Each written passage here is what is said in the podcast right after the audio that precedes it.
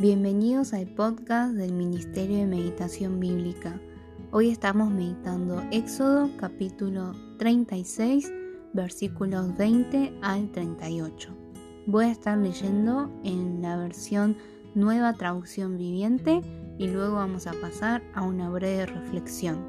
Que el Señor nos acompañe en este tiempo y hable profundamente a cada una de nuestras vidas.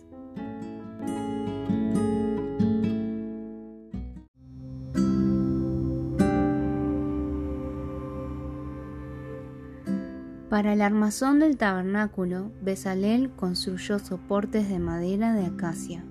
Cada soporte medía 4 metros con 60 centímetros de alto por 69 centímetros de ancho y tenía dos estacas debajo de cada soporte. Todos los soportes eran idénticos.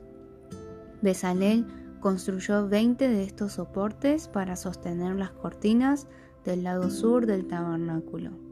Hizo también 40 bases de plata, dos bases por cada soporte, y las estacas encajaban firmemente en las bases. Para el lado norte del tabernáculo, construyó otros 20 soportes, con sus 40 bases de plata, dos bases por cada soporte. Hizo seis soportes para la parte posterior, es decir, el lado occidental del tabernáculo, junto con dos soportes más para reforzar las esquinas de la parte posterior del tabernáculo. Los soportes de las esquinas estaban emparejados por abajo y firmemente sujetados por arriba con un solo anillo. Esto formaba un solo esquinero. Ambos esquineros se hicieron de la misma manera, así que había ocho soportes en la parte posterior del tabernáculo sobre 16 bases de plata dos bases por cada soporte. Después hizo travesaños de madera de acacia para unir las estructuras, cinco travesaños para el lado norte del tabernáculo y cinco para el lado sur. Preparó también cinco travesaños para la parte posterior del tabernáculo que da al occidente. Fijó el travesaño central a la mitad de la altura de los soportes, el cual pasaba de un extremo del tabernáculo al otro. Recubrió de oro todos los soportes e hizo anillos de oro para sostener los travesaños, y también recubrió de oro los travesaños. Para el interior del tabernáculo, Bezalel hizo una cortina especial de lino de tejido fino.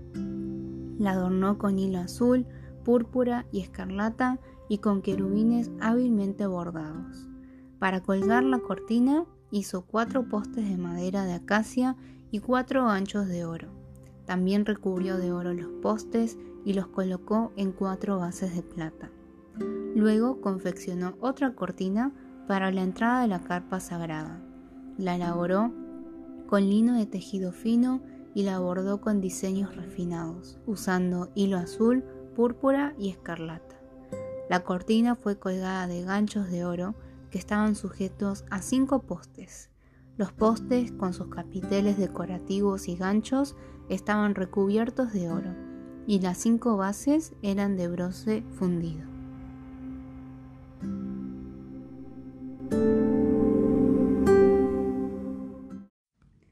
Una de las primeras cosas que podemos ver en base al pasaje de hoy, y sería bueno que cada uno lo pueda confirmar, es que casi que va en paralelo a los versículos que encontramos en el capítulo 26. Como el pasaje de hoy empieza hablando sobre las tablas, eh, sería bueno que cada uno pueda ir comparando Éxodo capítulo 26 desde el versículo 15 en adelante con el pasaje de hoy. Y cuando uno hace eso, puede ver que es casi idéntico, excepto quizás por algún versículo que se extiende un poquito más.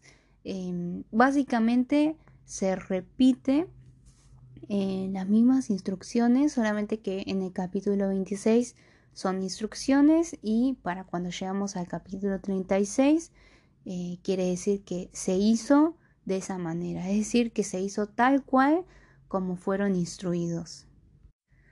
Ahora bien, algo que en base a esto también podemos pensar es eh, lo siguiente, o sea, pongámonos en el lugar de, de, de, Besaleel y de las personas que estaban ahí contribuyendo. Em, ¿Es posible saber de memoria cuántas tablas tenían que ser, cuántas cortinas tenía que haber y cuál tenía que ser su longitud y cuántos ganchos tenía que haber y cuántas bases? O sea, quizás sí, ¿no? Uno puede eh, al final memorizar todas esas medidas y todas esas instrucciones. Pero probablemente para poder realizar la obra tal cual como Dios dijo que lo hagan, era necesario eh, siempre verificar, ¿no? Verificar, así como eh, les digo este ejercicio que sería bueno que hagan, que, comparen el capítulo 26 con el capítulo 36 y vean que es eh, prácticamente idéntico.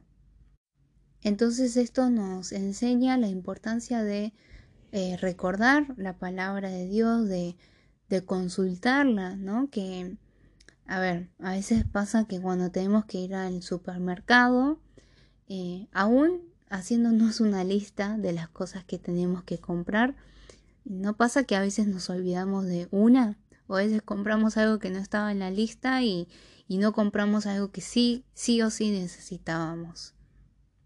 O lo mismo eh, cuando uno estudia o tiene que rendir un examen, qué importante es leer la consigna, entender la consigna, o cuando uno tiene que, que armar algo tal cual como dice el manual o las instrucciones, qué importante es respetar cada centímetro, cada una de las cosas que por algo están, están escritas y por algo fueron dadas. Entonces podemos ver que la única manera en la cual ellos llevarían a cabo el tabernáculo según el modelo que Dios les había mostrado era si dependían de las instrucciones de Dios, si dependían de cómo Dios les había dicho que lo hagan. ¿Qué hubiese pasado si eh, decía, no, esto lo quiero hacer con otro tipo de hilo o lo quiero hacer de otra manera? Eh, eso no sería correcto delante de Dios, ¿no? Entonces, cuando el principio del capítulo 36 también dice que Dios le dio sabiduría, no solo significa que le dio este don artístico, sino que eso también incluye esta dependencia a, a, Dios, ¿no? Esta dependencia a lo que Dios mandó y cómo Dios quiso y quiere que se armara el tabernáculo. Entonces, en nuestras vidas también, probablemente los que estén escuchando este podcast, todos quieren vivir una vida conforme a Dios, ¿no? Una vida que agrada a Dios. Bueno, podemos ver que no vamos a poder llegar a ese objetivo solamente con nuestro criterio o nuestros esfuerzos, sino que tenemos que prestar atención a las instrucciones de Dios, hacer las cosas como Él quiere y no como yo quiero. Entonces podríamos aplicar, ¿no? Concretamente, ¿qué cosas estoy haciendo y en realidad las estoy haciendo a mi manera, las estoy haciendo según lo que a mí me parece bien, incluso eh, en la iglesia, incluso para la obra de Dios. Realmente pensar profundamente cuántas de las cosas que estamos haciendo para el Señor las hemos consultado a Él eh, o tenemos la convicción de que es lo que Dios quiere. Podemos estar haciendo muchas cosas que a nuestro criterio, criterio son buenas, son edificantes, pero acá la cuestión no está en si eso parece bueno o no, sino que la cuestión radica en si eso es lo que Dios me dijo que haga o no.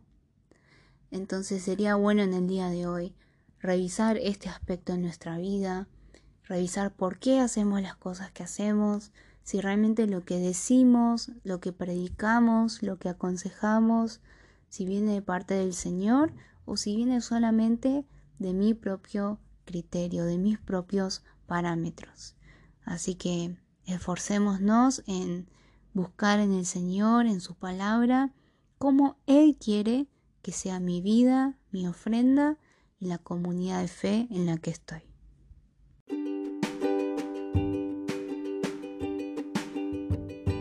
Te recordamos que puedes visitar nuestra página web www.meditacionbiblica.com También nuestro canal de YouTube, Meditación Bíblica Internacional, Instagram, Meditación Bíblica y en Facebook, Ministerio de Meditación Bíblica.